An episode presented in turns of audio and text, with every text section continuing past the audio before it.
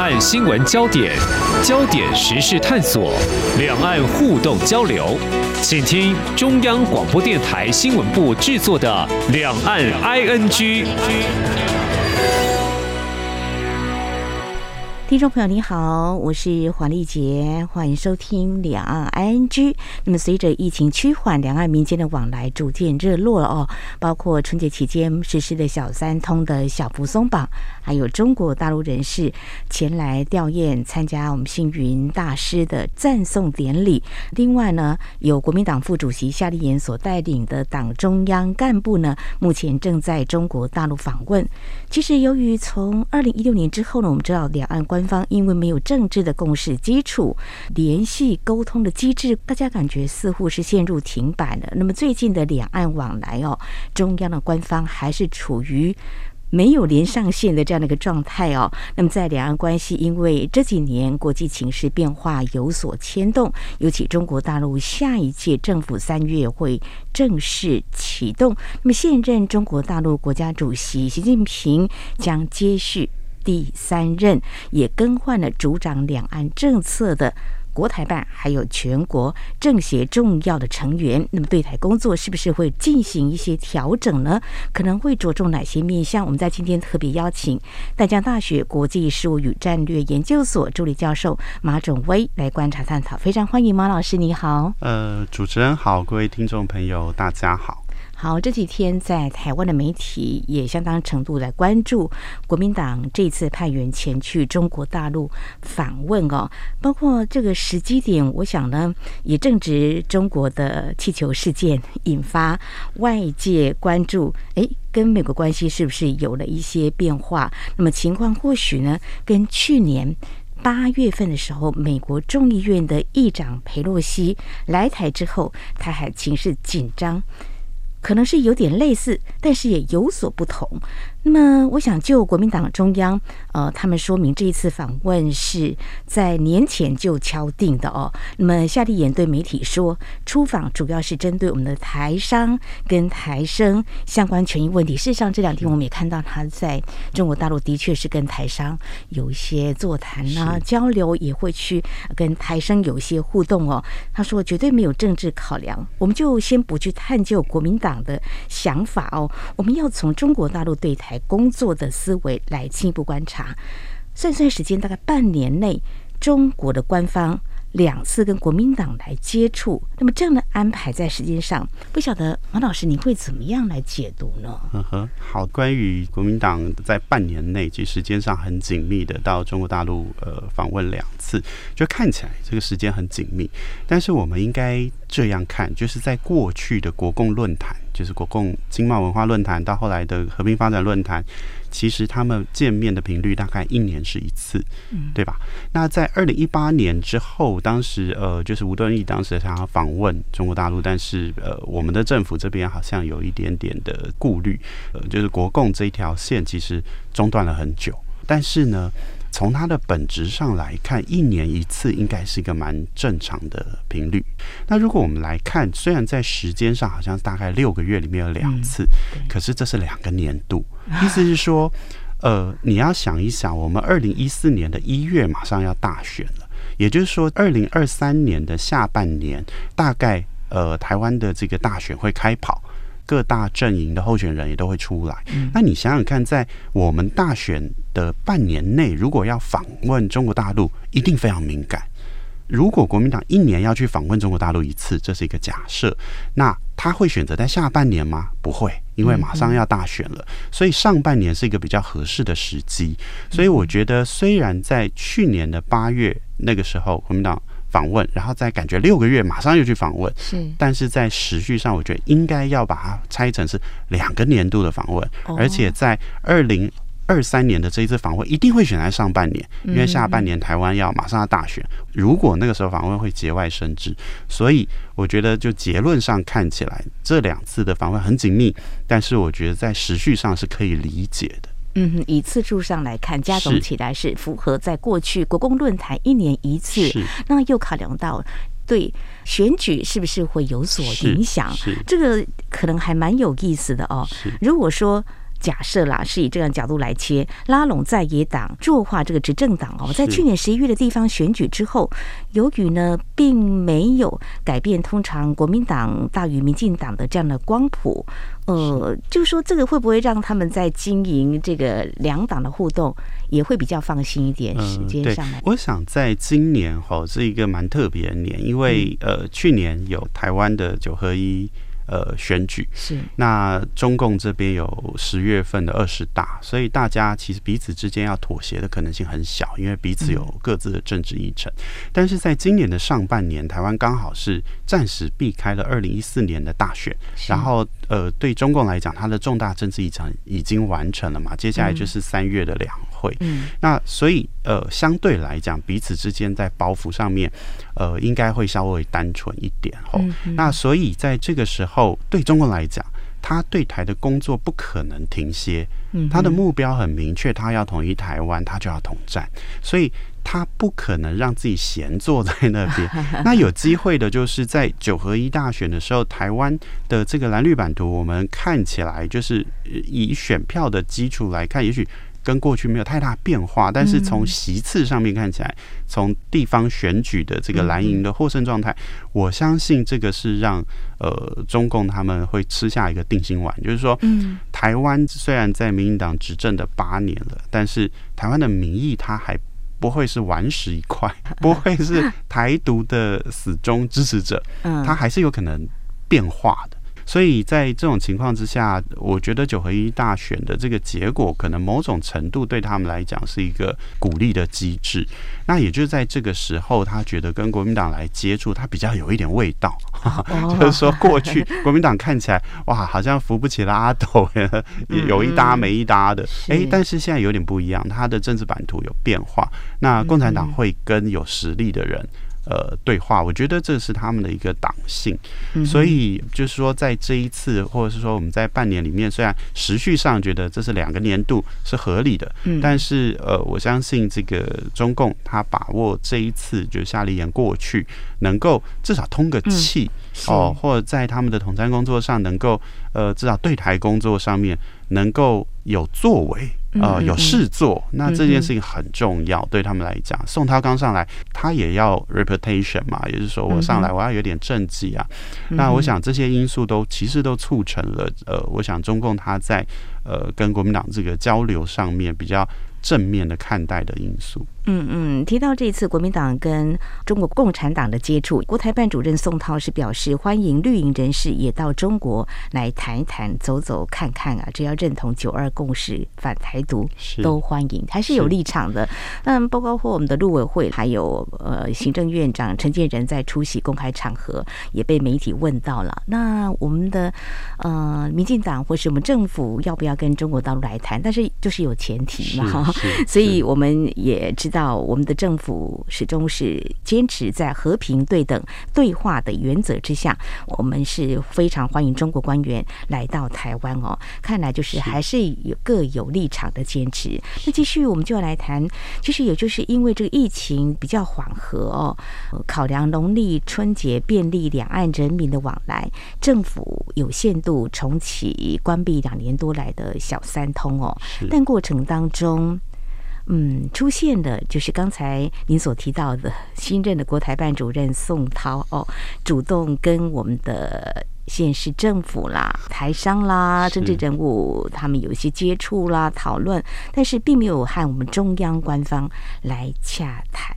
显示还是持续来架空我们的中央官方，嗯、看起来是这样嘛？哈、嗯。呃，我觉得这个问题就是说，呃，其实一六年以来，这个基本格局没有改变。嗯，就是当呃大陆的这个国台办定调这个未完成的答卷以后，其实两岸的官方就卡在这个问题上面。那彼此都是欢迎彼此来，彼此都是欢迎，甚至不排除官方对谈，吼喊话都有，但是都设前提，就是。对中国大陆来讲，他们就是要求以九二共识或体现一个中国的九二共识作为两边。至少是官方渠道沟通的这个前提，那这个部分我们政府不可能接受嘛？就是从呃一六年以来，蔡政府就是这个立场。好，那所以这一次呃宋涛有这样子的喊话，其实我也没有很意外，因为这个就是老调重弹，他们一直的态度都是这样：我们欢迎绿营人士，欢迎民进党的人，欢迎呃来谈，但是前提就是你承认就有共识。好，那。这个立场在过去一六年到现在没有改变过。是，那我们就我们政府就是要求不设前提的立场也没有改变过。是，所以呃，我觉得双方在这个改变上其实都没有改变。好，那这个就还是会是一个僵局，那就很困难。就是对于双方的这个呃执政党跟共产党接触，或是我们在事务性层级的这些官员跟中国大陆官员接触，我觉得都还是非常困难。因为大家都没有改变从二零一六年以来的基本立场，好，都没有改变，真的。那民众会怎么样来看？那未来的互动又是怎么样呢？我刚刚有提到两岸民间的往来互动这部分，我还是要再多提一点，就是这次到台湾来参加星云大师的赞颂典礼，中国大陆人士有一百多人呢、哦，但是有三十八人的官方调研团没有办法过来哦。我们的陆委会是说，因为是这个现职的官员，为了避免相关的争议，那么跟一些纷扰，还是希望国台办能够先寻既有联系机制联系我们的陆委会。显示官方就如老师你所说的，是就是大家立场还是坚持着没有改变，几乎是零互动。即便就是我们还是基于人道考量啊，让啊中国大陆的一些人士能够过来，当然变成这样的情况，我想不是很多人所乐见的哦。但是中国官方所定调的不会改变，我们就来谈中国大陆九二共识。这是他们所谓的定海神针，我们会听到 老师或一些学者都会这么的说，就说一定了之后，完全不可能有任何的一种其他的论述会可以让这个互动是有一点点的空间的嘛？嗯，呃，我想中国大陆呃，特别是中共这个政权，它其实很特别，就是。他在政策上只要宣示出来的东西不会改变，除非他的政策宣示里面含有一些弹性字词汇。好比我举个例子，我们说他的清零政策，在去年的这个中共二十大，习近平上来又讲清零，可是注意他前面加的动态，有意思了。当他有动态的时候，就表示这个事情会有一个 flexible 的弹性。OK，那如果他跟你讲这个九二共识，加了一个 某一个词汇，是告诉你这个九二共识是可以有弹性的时候，那它就会有弹性。如果他的官方的宣誓里面没有这样的字眼的话，嗯，那它就不会有弹性。那我们可以看他后来在九二共识前面加的是什么？体现一个中国的九二共识，是那完蛋了，这件事情他就把话说死了。说死的意思就是说，他在九二共识上面不会让步，不会让步有两个原因。第一个是在二零一三年之前，九二共识已经入中国共产党的党章，这个党章有点像是他们党的宪法。嗯，好，那一旦入宪，他就很刚性，嗯就是他就无法调整，这是一个重大的原因。那你要修党章很困难，所以整个共产党就必须要遵守九二共识。好，那第二个是。你从谈判理论的这个角度来看，一旦我在九二共识上让步，那你万一后面越要越多，我怎么处理？哦，所以他在第一步不会让步，这个跟我们政府的立场一样嘛。假使我在政府是一直不承认九二共识，但是有一天我突然同意承认的时候，完蛋了，后面那他就会跟你要更多的东西，所以彼此在第一步这个部分就有一种僵固性，他没有办法妥协，所以因此我认为在未来。嗯哼，无论你从党章的立场，或从谈判理论的立场来看，其实中共在九二共识它不会放掉，它这个部分完全是一个僵固的。可是有趣的是，你看这一次，呃，夏立言去，双方也都承认，就是呃九二共识反台独的基本立场嘛。这次，是那这个对国民党来讲不是新鲜事，对，这个在过去就一直都是这样。可是大家要注意，这边的台独跟九二共识的内涵。两党其实是内涵是不一样的，嗯、只是大家没有戳破，没有错哈。这是在国民党的部分，其实后续我们也会。继续来观察国民党的所谓的“九二共识”，他们认同党内好像有蛮多不一样的这个意见，这个论述会不会定下来？我们会来关注的哦。那至于你刚刚提到哦，中国大陆的体现哦，“ 九二共识”好像是一个很坚固的，完全是无法动的哦。那我们就想，都不能动的话，那这样相持不让又该怎么办？那宋涛上来之后，好，这个“九二共识”一定要有这个政治前提，是官方才有办法互动。可是他又。跟在野的这个国民党呢互动，看他的身段来好了。我们看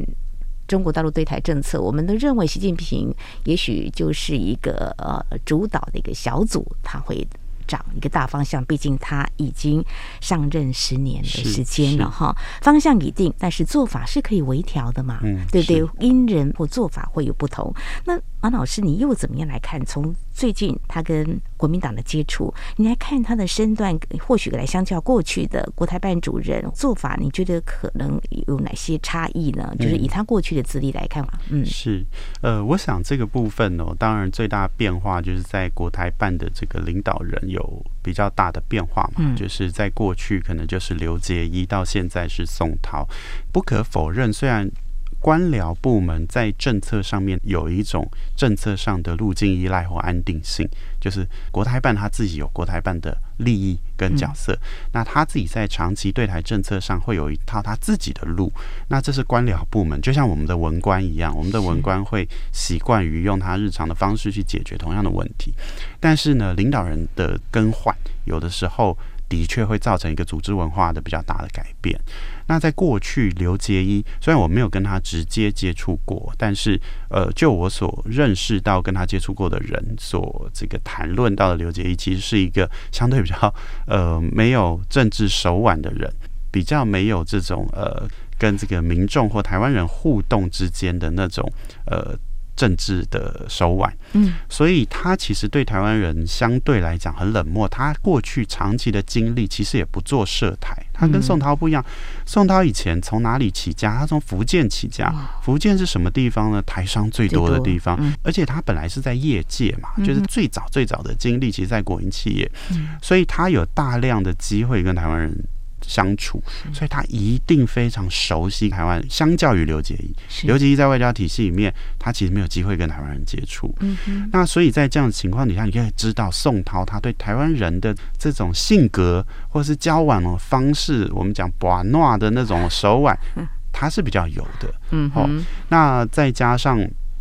其实他就是这个习近平的，算是非常 close 的亲信啦。嗯，然后，他在中联办出访的时候，跟习近平，我相信有很多的互动。嗯，所以呃，他要做两件事，第一个是他落实新运营他在对台政策上的思维。嗯，所以为什么这次接触，我认为还是有价值或重要，因为我们欠缺这种宋涛。他的 information，那你你只有透过交流的方式，你可以知道说啊，他在想什么，嗯、他想什么，很可能是习近平在想什么，嗯，所以这个是重要。那再来，宋他自己有这个政治手腕，嗯、那他有跟台湾人打交道的经验，嗯、那我觉得这个在呃，对于一个台办主任来讲是必要的，就是他必须有这样的特质。那他下面这些像陈元峰这些都是对台的老手了啦，这些都不是。什么太大的问题啦，但是主观很重要。那他今天会跟刘杰有这么大的差别，我认为在接下来对台政策上，就像主持人讲的，他在战略清晰，但他战术是模糊，他会有更多灵活的手段在对台的工作上啊，某些做法我们可以来留意哦。刚刚提到宋涛过去的一些经历哦，那我们不禁想到习近平上任之前，大家也在啊。讨论这个人，就说他也曾经在地方，那么也跟台商是有一些接触的，所以就觉得他对台湾是相对是了解的哦。刚刚老师提到一个非常贴切或传神的布瓦诺哦，就是布瓦甘井嘛，像这样子，真的是他宋涛会比较接地气一点。是好，那谈到宋涛，接下来你要谈另外一个未来对台政策做法可能也会相当有影响的，就是中共的政治局常委。王沪宁。是。三月份，他应该会接掌全国政协主席吧？如果我们这样看他的排序，我们依照过去的经验来推的话，那这样来看，其实全国政协哦，它是一个统战的单位，而且王沪宁他也是过去的领导人，江泽民、胡锦涛，包括现在习近平啊、呃，他们针对两岸政策在制定的非常重要的智囊，这是在台湾的角度来看是这样。日前跟前去访问的国民党。团也会面的哈，那么由于二零一九年告台湾同胞书四十周年，大家也在啊观察，应该是出自他主导或建言的可能性，应该是有可能的。那三月中的全国政协人大两会，我们就可以观察他对外发表的政协报告，就可以看得更清楚。但是现在我们就要先来看。他对台政策的做法变跟不变？如果以前几天他跟夏立言会面时提到，中共将全面贯彻落实二十大精神跟新时代中共解决台湾问题的总体方略，好像就应该不用太去。看说可能会有什么样的变化吗？就是统一的大方向不变，老师 刚刚说统一台湾嘛，哈，就是一国两制台湾方案，或者说你会怎么样来观察他？可能会找出一些别的论述来跟台湾对话。呃，我想这个部分后，因为我自己观察了一下，过去习近平十年里面，他从十八大、十九大到现在二十大，刚、嗯、才主持人所提到这个前面加这个贯彻什么什么二十大报告精神，嗯、这个在他呃。每一次十九大之后也讲一样的话，十八大以后也讲一样的话，所以我觉得那是他们的一种呃习惯惯性的语言啦。其实某种程度，它就是延续过去的这个对台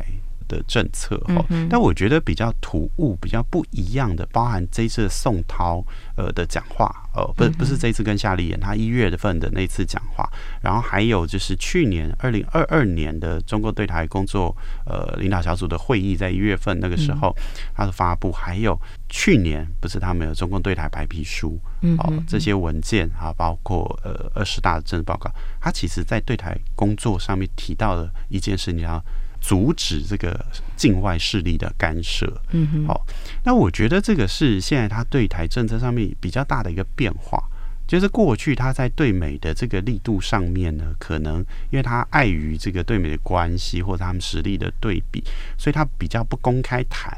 这样的论调。嗯，可是你可以发现，在二零二二年开始到现在，不断的强调。这一点，所以他把整个对台的工作跟呃对美的工作其实是结合在一起吼。那我觉得这个是会加大他们在台美关系的串联上面，他会有更大的力度去做干预或阻止。那我觉得这个是可能在对台政策未来硬的一手上面可能会凸显的一个方向。那你如果回到王沪宁自己的本身呢、啊？嗯。我相信他对中共的所有政策应该都非常了解，因为他经历了刚才主持人所讲的三朝的这个中共领导人，这不容易。你要可以活在中共政治体制活这么久，然后先前大家很多人就猜测说王沪宁会不会在二十大之后就下台了，因为他过去是学者出身，他没有什么呃政治的历练哈，然后会放到政协是一个非常特别的一个安排。哦，现在看起来应该是啦。当然，这个我们要等两会之后确认。但是这是一个政治安排，因为呃，政协是一个高度政治的这个环境，它是跟中国大陆各大党派之间，它有很多的这个政治协商啊，或是它要负担呃在对台统战上面的一些工作。嗯。但是王沪宁过去的历练没有这一块，但是他唯一的一个优势就是他懂习近平想什么，然后他。对中共政策的拿捏非常清楚，因为出自于他手嘛，所以他最知道这些政策要体现的内涵是什么。好，所以我觉得王沪宁在未来在对台的工作上，他会非常的细腻。他的细腻来自于他对政策的了解，跟他过去对于政策的参与，然后他又站在那个位置，就是呃政协主席的位置，他本来就是。对各党派协商跟台湾人的这个交流上面，所以我目前看不出来，我不太觉得政策上有重大变化，除了在呃这个阻却境外势力的这一块跟过去以往比较不同，但是在对台的工作的本身的内容上面，我没有看出中共有惊天动地的调整。嗯哼，那只能说我们看到的这个迹象是，他现在会走向比较细腻的、细致的方式。好，我们就要持续的观察到底多细腻。我们知道明年台湾将举行总统大选，当然是不是政党轮替也是一项变数了哦。嗯，如果是民进党持续执政的话，那可能为两岸政策在坚持九二共识基础上会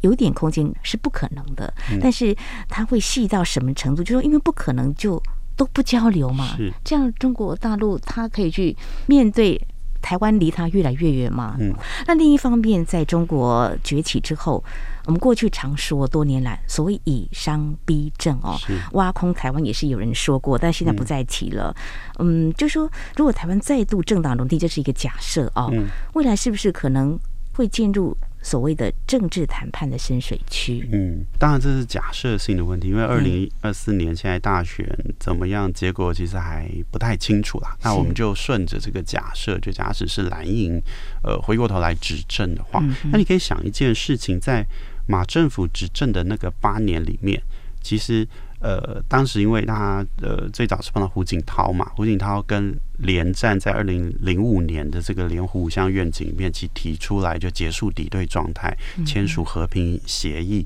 建立两岸的政治互信。那因为当时的领导人是胡锦涛，然后刚好是马英九执政的时候，所以其实呃两岸在这些议题上面是在往前走。就是共同研究也好，或者是说，呃，两岸透过这个某种程度的协商接触，其实在解决的想要达成的目标就是这些，好，解决彼此的政治这个分歧啊，然后有这个和平协议啊，结束这个敌对状态啊等等。但是也碰到非常多的问题哈，这个问题就是在于你是谁，我是谁，这个政治定位没有讲明之前，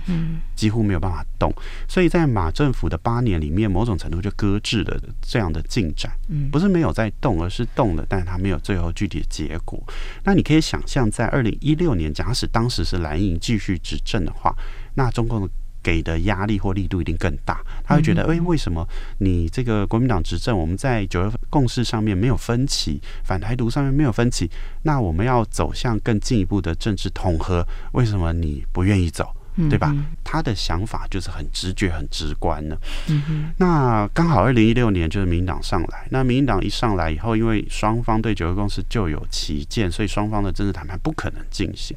那二零二四年如果蓝营执政，会回到二零一六年的那个时空，也就是说，共产党觉得你跟我的在九二共识没有分歧，在政治前提没有分歧，那我们何不往后面走？嗯，他一定会走向政治谈判的深水区，我觉得很有可能的事情。那他们也会希望在这上面有进展。嗯，那这个谈判呢，对于蓝营来讲，他非常难拒绝。嗯哼，对，因为我也没有办法否定你讲的是不对的，就是说我们在九个共识上是有共识。嗯，那是有共识，我们不能一直停在这个共识，一定要往下走。那这时候压力就来了，因为我们在民进党执政八年里面，其实整个台湾社会。的氛围并没有准备要做政治谈判，因为大家已经觉得这不可能了，也不讨论。嗯，那就比较危险，是会在一种我们比较相对没有做好准备的情况底下上，会处理到政治问题。那我认为这件事情可能对我们来讲会不是这么有利啦，除非现在大家就要来思考，那你要有 scenario，你要有剧本。嗯，万一如果蓝营执政，那你的底线是什么？你要做什么？你要如何呃跟中共来谈这个问题？好，谈到什么程度？这全部都要想。但是我不认为有时间想，因为